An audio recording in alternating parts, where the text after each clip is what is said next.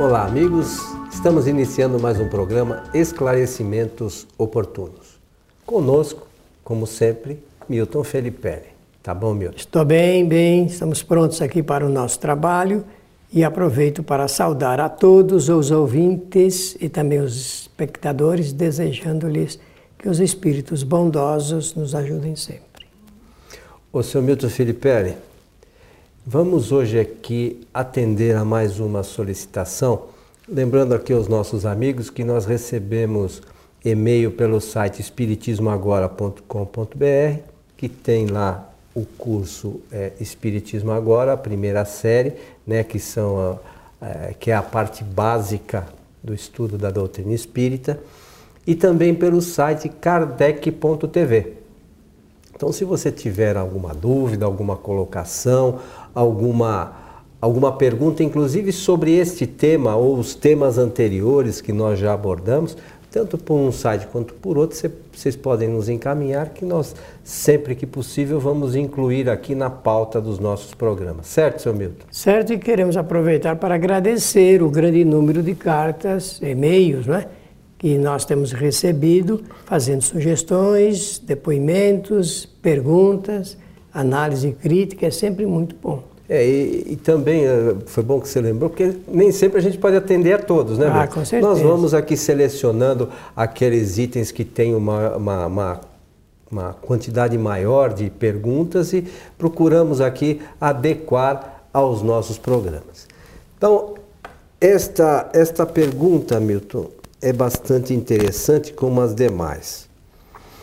O que acontece com o espírito de cujo corpo é retirado um órgão para transplante? Ele sente alguma coisa? Bom, esse, esse estudo está dentro da nossa área, que é a área da doutrina espírita, envolvido, claro, pela ordem das ciências, aquilo que nós não sabemos, porque cientificamente não existe uma capacidade sempre completa, mas o recurso espírita nós podemos passar. Evidentemente, fazendo uma sugestão de que aproveitem dessa nossa motivação aqui, nosso programa ele tem um tempo e disposto, disponível, e esse tempo às vezes não, às vezes não é suficiente para eh, discussão de uma matéria tão profunda que nem essa. Mas vamos começar. Então, olha, o início que eu gostaria de oferecer como contribuição é lembrar que nós vamos tratar é, da reencarnação primeiro. E para citar isso, temos que dizer que o espírito, quando ele está naquela fase é, de ajuste é, para a sua encarnação nova, a doutrina espírita diz que o espírito, usando do seu pensamento, ele vai ligar o seu perispírito, que é o seu corpo fluídico, ao novo corpo físico que vai nascer. Então, quando logo após ocorre aí o primeiro estágio da união, o espírito começa a fazer uma, um casamento, digamos assim, da, do seu perispírito, molécula por molécula, com o novo corpo físico que vai começar o processo da gestação. E o espírito, então, é que molda o corpo físico? O espírito, através do seu pensamento, porque ele tem já o perfil idealizado do seu corpo, novo corpo físico e mais detalhes que nem é o caso aqui salientarmos porque não corresponde inteiramente com a ordem da pergunta. Mas esse é o primeiro ponto. Então a união é, a ligação fluídica é realizada através da união molecular, porque o perispírito também é um tipo de matéria, só que é uma matéria diferente do corpo físico. Ele é composto de fluidos, mas por ser matéria tem uma composição atômica e tendo uma composição atômica tem aí essa rede molecular que existe. Então o espírito ele une cada molécula do seu perispírito a cada molécula do seu corpo físico. Agora também uma notícia interessante. Para o espiritismo, quando há a desencarnação, então é separada cada molécula do corpo físico a cada molécula do perispírito. E aí, rompida essa cadeia molecular, o espírito então se liberta do corpo físico. Interessante. No, no, no, na ordem inversa. Então, esse é o primeiro ponto que nós temos que considerar. É, quando, é, exatamente por causa dessa ligação, é que nós podemos conferir aquilo que Allan Kardec escreveu muitíssimo bem. O perispírito, então, ele serve como traço de união entre o espírito e a matéria. Matéria que, no caso, é o seu novo corpo físico. Então, a pergunta é, é muito simples, a pergunta. A gente poderia até falar rapidamente, mas é preciso sempre oferecer um, algumas considerações para a pessoa raciocinar, para pensar. A pergunta diz assim: o que acontece com o espírito quando a, a retirada do órgão? Agora, depende do quê? Depende de nós entendermos do grau de evolução de cada espírito, é, da sua condição de aceitar ou não, no caso do doador, que seja retirado do seu corpo físico aquele órgão, porque às vezes a pessoa tem conscientemente um preparo para dizer assim: não, eu quando, quando morrer ou quando desencarnar, eu quero doar os meus órgãos. Agora, depende é, da condição evolutiva, moral que ele se encontra naquele momento da desencarnação. O espírito pode arrepender-se? Resposta: pode, dependendo desse estágio que ele se encontra, de compreensão. E, e também, é, o que, é que vai acontecer com a, a condição empática? entre o doador e a pessoa que recebe o órgão a ser transplantado. Eu vou pegar aqui um exemplo só do coração para ajustar. É, seria necessário que esses dois, essas duas condições fluídicas estivessem em harmonia? Esse é um detalhe interessante de se pensar. E, e também depende se o espírito de cujo corpo foi retirado o, o órgão, o coração, se ele realmente, em que estado está naquele momento. Ele pode ficar é, zangado, digamos assim? Pode, depende sempre de, de, dessas condições. É por isso que existe um grande número de incompatibilidades entre o, o doador e a pessoa que recebe o órgão doado.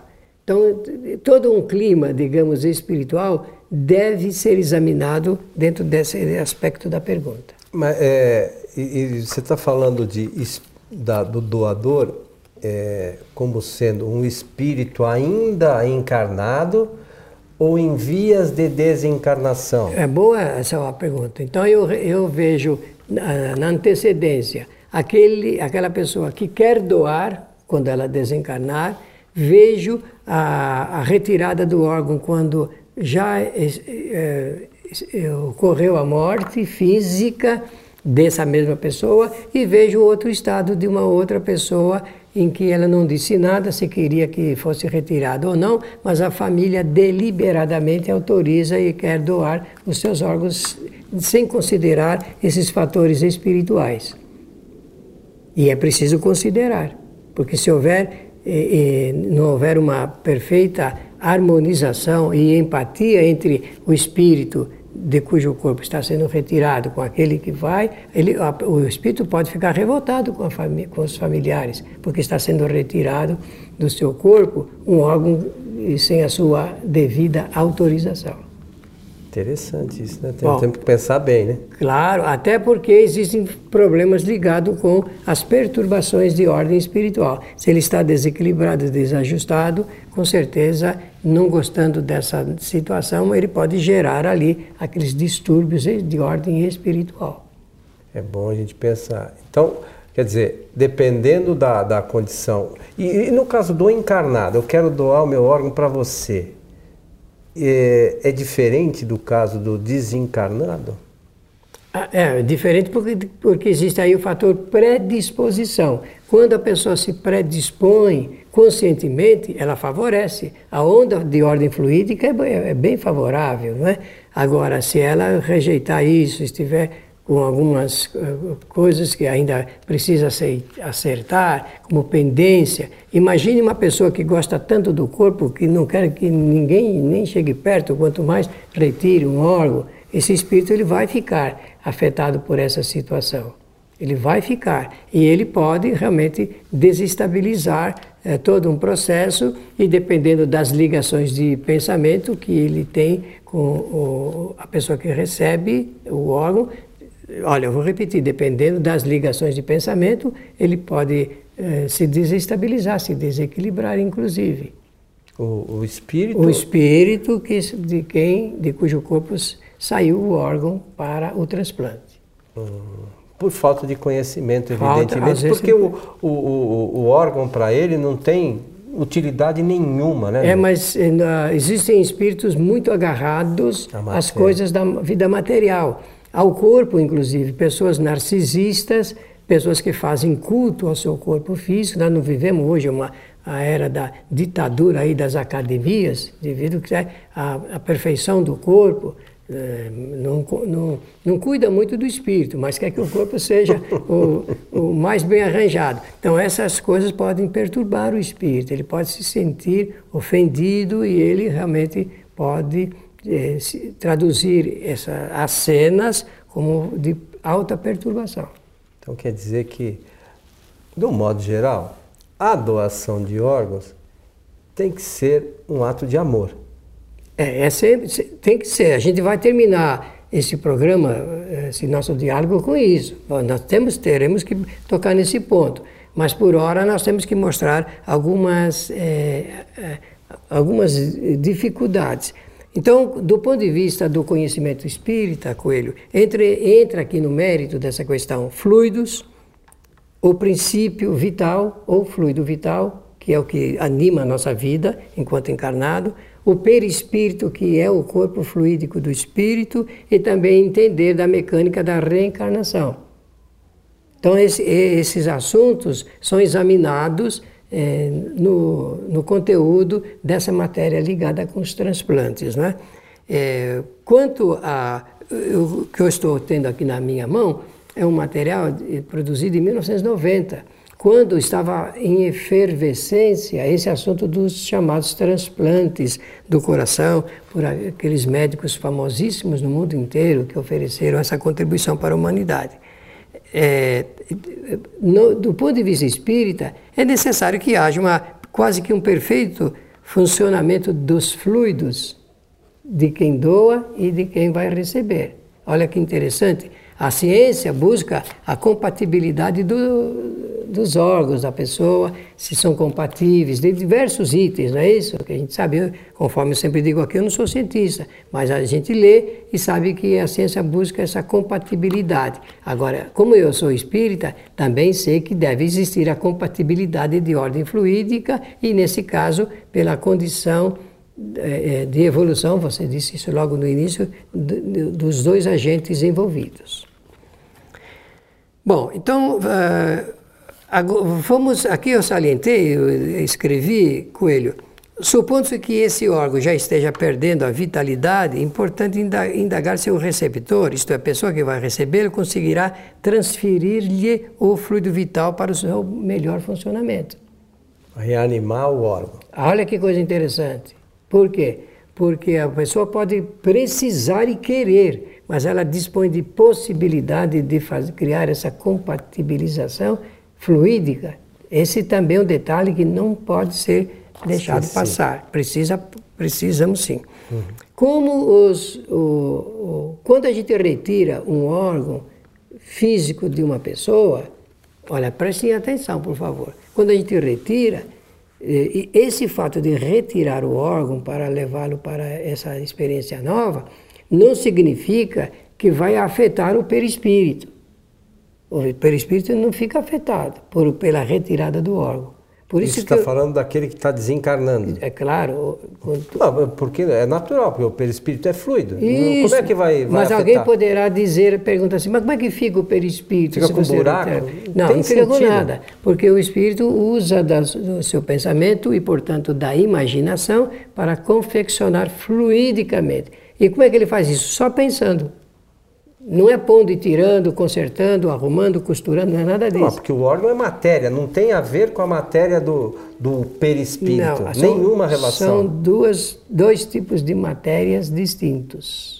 Por é. isso que é bom falar, porque senão acende aí no imaginário popular essas ideias fantasiosas de que o perispírito tem o, o, os órgãos em funcionamento como a matéria. Não é assim que funciona. Aliás, é, eu gostaria, eu, eu, sempre lembro aqui que, acho que é o capítulo 2 do Livro dos Espíritos, Kardec fala que no universo existe espírito e matéria. Isso, é o capítulo E que, o, e o, que o, o ser inteligente é o espírito. Matéria não pensa. Não pensa, não tem vida própria, ela só é um elemento de transformação que o espírito faz. Se utiliza, Se pra, utiliza quando, para... enquanto encarnado. Isso. Então, quando, quando é, é, é, é, é simples a gente notar isso. O corpo desencarna, o que sobrevive é o espírito. Se tivesse inteligência na matéria, no cérebro, como alguns imaginam, o espírito ficaria burro? É, ele não poderia lembrar-se das suas De nada. Né? É. é só lembrar disso. A é. matéria fica lá e morre. E o é. espírito continua, como Kardec mesmo diz, exatamente igual quando estava encarnado. Ele continua a sua evolução dali. Olha, é, essa é a tese espírita. É assim que o espiritismo apresenta é, essa situação. O, o, restante fica por conta das fantasias criadas é, dentro da literatura. O, se alguém quiser informações mais detalhadas sobre isso, leia a pergunta 257 do livro dos Espíritos. Isso. Nessa, nesse momento é que nós temos aí a tese espírita sobre as sensações, composição do perispírito e o que o espírito sente depois da sua desencarnação. Que é bastante interessante. 257 do Livro dos Espíritos. Bom, existem pessoas que estão prontas para doar, outras não estão tão prontas para doar. Existem algumas, inclusive, que proíbem qualquer tentativa de retirada de órgãos porque elas estão ainda voltadas para a referência que é a matéria, que é o seu corpo físico, e nós temos que aprender a respeitar. Existem eh, pessoas que precisam de um órgão, porque a ciência mostra que sem um novo órgão ela não vai conseguir sobreviver. Ela, olha, eu disse ela precisa. Agora a pergunta é: está preparada para receber um, um órgão de um outro espírito que desencarnou? Essa é uma condição também para ser estudada. Então é sempre muito delicado a gente dar uma palavra definitiva como se fosse aquilo que pudesse harmonizar todas as ideias sobre a matéria. É, nós, nós fizemos, o nosso programa anterior falou da cura, lembra disso? Lembro, sim. Então, às vezes, também está relacionado, as questões morais também estão relacionadas nessa, nessa questão dos transplantes, não é Com isso? Com certeza. Existe espírito, por exemplo, que moralmente fica satisfeito, alegre em observar que o seu órgão está sendo retirado, que vai favorecer uma, uma criança, um jovem, uma pessoa adulta nessa possibilidade. Então, é uma coisa... e, e há outros que, mesmo sabendo que para ele não vai ter utilidade nenhuma, ficam ali agarrados. É, agarrados, né? agarrados e criando embaraços e perturbações, e é por isso que existem várias, vários tipos de rejeição. E tem muitas vezes, sempre tem que tomar remédios para essa finalidade, mas às vezes o órgão também é rejeitado mesmo, né? talvez por conta disso. Pode é, ser. Porque um, um, no fundo mesmo, um corpo ele é confeccionado para atender às experiências novas que o espírito irá realizar quando vai reencarnar. Então esse é um detalhe que no, no quadro geral é, desse estudo precisa ser apontado. É, ele é preparado para aquela nova situação. Mas nós estamos vivendo momentos em que nós podemos trans, também é, criar condições para que as pessoas entendam aquilo que o Coelho mencionou hoje, que a doação, que, a, que o transplante, a doação, é sempre, será um ato de amor. E é um, um ato de amor ao semelhante, eh, porque não sendo mais útil a matéria para um determinado espírito, ela vai facilitar para que outro espírito possa realmente fazer bom uso dela. E o interessante e observo nessas experiências que é, é, quase sempre os espíritos estão mais ou menos na mesma linha das experiências da Terra. É, é muito curioso. Então, a reencarnação esconde aí, empana é, esses conhecimentos a maior e um dia, quem sabe, a gente vai entender dessa mecânica com um pouco mais de cuidado. Meu amigo Milton Felipe Estamos chegando ao final de mais este programa Esclarecimentos Oportunos. Muito bem.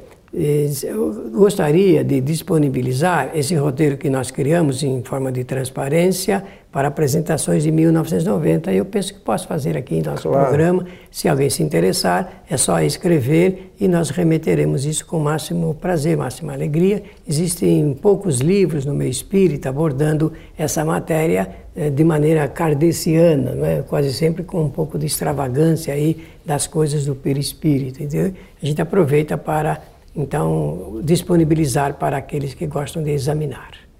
Eu lembro, já que você mencionou, e nós temos uma preocupação muito grande com essa questão do perispírito, e nós editamos do, de, um, de, um, amigo já desencarnado, que foi companheiro do, do, Milton por muitos anos, o Rubens Policastro Meira, um livro que, cujo título é Atualidade de Kardec, o Perispírito. Para quem quer estudar realmente, você espírita, que quer entender realmente como é que funciona o perispírito, é, esse livro é extremamente importante e vai trazer um conhecimento doutrinário. Certo? Ele é inédito do ponto de vista das informações doutrinárias. Embora seja editado, acho que a primeira vez foi em mil, 1986, se não me falha. É, foi em 86. 1986 e é inédito. Então é, é, que a gente às vezes não busca um conhecimento mais detalhado sobre essa questão do perispírito. Então aquele que quiser conhecer pode fazer a solicitação pelos nossos e-mails ou no site kardec.tv ou no site espiritismoagora.com.br. A você que esteve conosco, o nosso abraço e esperamos você em nosso próximo programa. Até lá!